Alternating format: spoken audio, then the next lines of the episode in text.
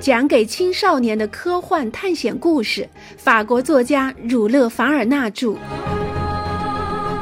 格兰特船长的儿女，一起来开启这段不畏艰险的勇敢之旅吧。第十五章，《奥星日报》。一月二日，当太阳升起的时候。远征队员们已经越过了金沙地区的区界和塔尔波特郡的郡界，马蹄正哒哒哒地走在达胡西亚郡尘土飞扬的小路上。几个小时之后，他们坐船渡过了科尔班江以及坎帕斯普江，这两条江分别位于东经一百四十四度三十五分和一百四十四度四十五分。到现在为止，他们已经走完了一半的路程。假如一切顺利，再用十五天就能穿越这片土地，小队就可以到达图福湾岸边了。值得高兴的是，所有的人身体都十分健康。帕格奈尔关于当地气候有益健康的论断正在成为现实。这里的潮气特别少，或者根本没有湿气。炎热的程度也在可以忍受的范围之内，马匹和套牛没有因为气候而显得特别难受，人也没有感到有任何的不适。从康登桥出发到现在，小队行路的方式发生了一些改变。由于埃尔顿得知火车出轨的悲剧是由犯罪行为造成的，便采取了一些预防措施。在此之前是不采取任何措施的。现在，几个狩猎的男人必须时时刻刻都盯住大车，在宿营时也必须总有一位男人去值班。他们武器上的分管不分昼夜，及时更新。还有一点可以肯定，那就是有一帮坏人正在乡野间流窜。尽管还没有任何迹象表明会对他们产生威胁，还是应该做好准备，应付一些突发事件。当然，为了不让格雷纳凡夫人和玛丽格兰特受到任何惊吓，这些预防措施都是瞒着他们安排的。事实上，这样的安排是非常必要的。只要稍有不慎，都会付出巨大的代价。不止格雷纳凡勋爵一行人担心发生这种情况，在那些偏僻的村镇和畜牧站。居民和坐地人都在采取各种防范措施，准备应付一切攻击和突然袭击。在夜幕快要降临时，每家每户都紧关门窗，家养的狗也被放到栅栏周边。只要稍有动静，家狗就会汪汪叫起来。傍晚时分，在集合放牧的多批畜群回家时。没有哪个牧羊人不把自己的马枪挂在马鞍架上，尤其是康登桥发生惨案的消息传到这些地方，这里的人就更加迅速实行原本已经有些过分的预防措施了。许多移植民一到傍晚就紧闭门户，而往常他们是夜不闭户的。州行政当局本身也十分小心谨慎。行政长官派出一些本地人组成的宪兵队到乡村巡逻，邮电交通也受到非常特殊的保护。在此之前，邮车一直在没有人押运的情况下即使在大路上。但是就在这天，在格雷纳凡勋爵一行人正穿行在基尔摩尔到西斯考特的公路时，邮车以极快的速度从那里跑了过去。马蹄掀起了一团团尘土，尽管油车一晃而过，格雷纳凡勋爵依然看见了站在车门边的押运警察身上挂的闪闪发光的马枪。这样的情景让大家感觉又回到了刚发现金矿时那不堪回首的时代似的，因为在那个时候，欧洲的一些社会渣子都蜂拥到了澳大利亚大陆。大车穿过基尔摩尔公路之后，又走了一英里，便进入了一片参天大树形成的森林。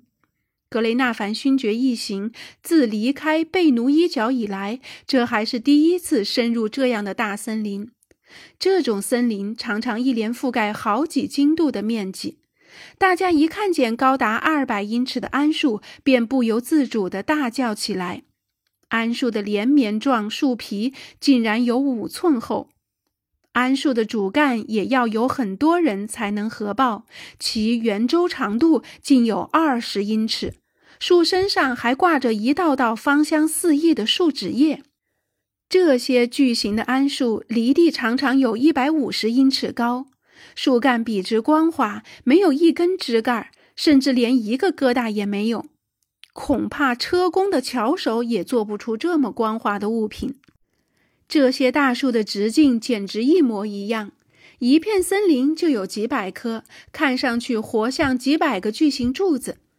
圆形的树冠长在高的出奇的树顶上，树顶的顶端长着娇生的树叶，一朵朵孤零零的花垂在树叶中，花托像极了倒放的瓶子。在那一望无际的碧绿天幕下，空气可以自由流通，不停地通风换气，吸干了周围的潮气。马匹、牛群和车辆都可以十分轻松地走在大树间。自然生长的大树看上去活像采伐树林时安插的桩标。这里既不是荆棘丛生的树丛、郁郁葱葱的树林，也不是原始森林。因为原始森林里到处都有砍倒了的树干和纠错的藤蔓，只有铁和火才能对付那些树干和藤蔓，为开拓者开辟道路。在这里，郁郁葱葱的大树下延伸着好像地毯一般的草坪，树梢则构成一片片使人陶醉的碧绿天幕。在一望无际的路途上，耸立着一根根笔直的擎天柱。总的说来，这里没有树荫，也谈不上凉快。但树林里有一种亮光，显得十分特别，就像从薄薄的纱布透进来的光景。这里的树影也十分规整，地面上的闪光也清晰可见。这一切加起来，构成一派非常奇特的景观，给人一种全新的印象。大洋洲的森林与新大陆的森林迥然不同。这里的桉树也基本上是土地土生土长的塔拉，属于品种多不胜举的爱神木科。它是澳大利亚植物群里最典型的一种树。令人奇怪的是，在那一个个绿色圆顶似的树冠之下，树荫并不密集，树影也不那么漆黑。原来桉树叶子生长的布局非常奇异而又与众不同。没有一片叶子正面朝向太阳，而所有叶子锋利的侧边却都向阳。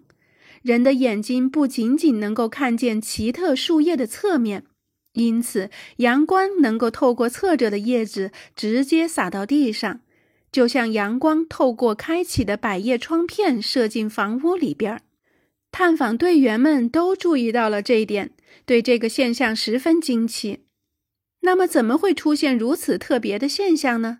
这个问题自然提给了帕格奈尔，这位不会被任何问题难倒的学者，即刻做了回答。让我感到格外惊奇的是，他说，并不是大自然有多么奇异，大自然行事自然有它的道理，大自然给这些树木特别的树叶，并没有什么问题。但人们把这种树称为桉树，却犯了大错了。桉树两个字是什么意思呢？玛丽格兰特问道。这个词来自希腊，意思是“我掩饰出色”。人们似乎是故意用希腊文来犯这个错误，以便让这个错误不是那么明显。但是很显然，桉树遮掩的可并不好。大家也赞同这点，亲爱的帕格奈尔。格雷纳凡勋爵说道。现在，请您告诉我们，为什么桉树叶会长成那样？这完全是出于物理的原因，朋友们。帕格奈尔答道：“相信你们很容易就理解了。在这个地区，气候缺乏雨水，而显得十分干燥，同时土壤也不够潮湿，植物当然就缺乏水分。”因此，那些宽宽的树叶就必须想方设法自己保护自己，以避开阳光过度的照射。这就是它们为什么侧面向着太阳，而不正面接受阳光的照射。恐怕世上绝没有什么别的植物比桉树叶更聪明的了。也不存在比这种树叶更自私的东西啦。少校反驳他说：“树叶从来都只考虑他自己，却一点儿也不为旅行的人们想一想。”大家都十分赞同麦克纳布鲁斯的看法，除了帕格奈尔。他一边擦拭着额头，一边庆幸自己有机会在没有树荫的树下行走。可是，树叶的这种奇怪的姿势让大家多少感到有些遗憾。毕竟，旅行的人们没有任何东西对抗炎热的太阳，而穿过这些树林的时间往往又特别长，因此这段路程走得异常的艰苦。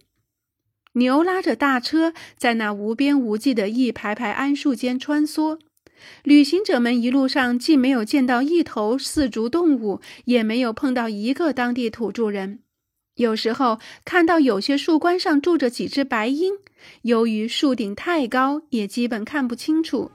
而且白鹰一看到行人，它们叽叽喳喳，一下子也变成了低声愁求，人们几乎听不到。有的时候也会有一大群虎皮鹦鹉飞过远方的小路，使那条小路在刹那间变得绚丽多彩。总之，这个广阔的绿色世界仍然沉寂在静谧之中，只有马蹄和时有时无的说话声，以及大车车轮的吱嘎声和埃尔顿为刺激那些懒洋洋的套牛而发出的几声吆喝声时，会打破这无边无际的寂静。